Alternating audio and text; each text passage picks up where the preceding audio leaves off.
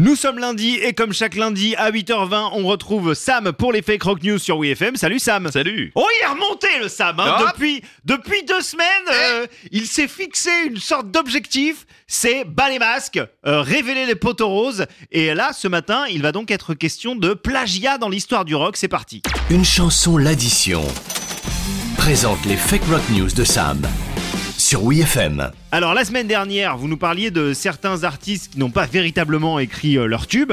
Aujourd'hui, vous allez nous évoquer certains euh, plagiats célèbres. Ah Oui, parce que quitte à détruire chaque matin des mythes, autant aller jusqu'au bout. Chaque lundi, il y a un mollo quand même, Mm. parce que si c'était chaque matin, franchement, ce serait, ce serait extrêmement déprimant. Ah, ben encore un mythe qui s'écroule Alors, je crois qu'on peut néanmoins euh, distinguer les plagiats en plusieurs catégories, c'est ça Alors, tout à fait, c'est... Commençons d'abord euh, par ce que certains considèrent comme un simple hommage. D'accord. Alors, Deutschland de Rammstein, donc. Alors, euh, alors là, c'est plutôt la plagiée, hein. Anne Clark qui a considéré ça comme un hommage. Mais effectivement, c'est assez troublant. ok.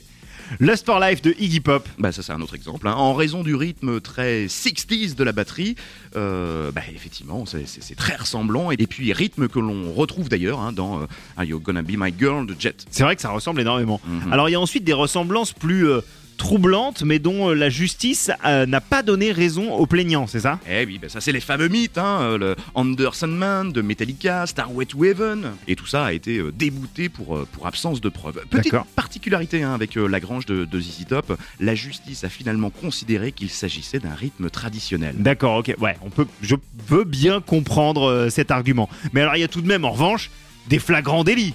C'est-à-dire euh, Hello Be Thy Name euh, d'Iron Maiden, euh, Fourth Time Mhm. Around euh, de Bob Dylan, euh, Come As You Are de Nirvana, Jeune et con de 16. Alors, vous savez, tant qu'il n'y a pas d'action en justice, on ne peut pas affirmer que c'est un plagiat. Oui. Il existe donc des status quo. Voilà, Pas, pas euh, le groupe, Non, d'accord. pas le groupe. Des, des- des moments où ça stagne. Mais il existe aussi des jugements attestant de plagiat inconscient. C'est le cas par exemple de My Sweet Lord euh, de, George Harrison Mhm. ou Creep euh, de Radiohead, non Et- Exactement. D'accord. Même si euh, ces derniers, hein, Radiohead, ont attaqué le titre Get Free de Lana Del Rey pour les mêmes raisons, hein, pour, euh, pour du plagiat, il y en a qui savent pousser le bouchon un peu loin. Et alors, le champion du plagiat, c'est qui Eh bien, on a longtemps cru que c'était Led Zeppelin, mais Oasis, petite pensée à, à Nico Pratt, a tout de même une vingtaine de signalements. Ah ouais Vous êtes désormais prévenus. Fake rock news avec Sam de Une chanson l'addition.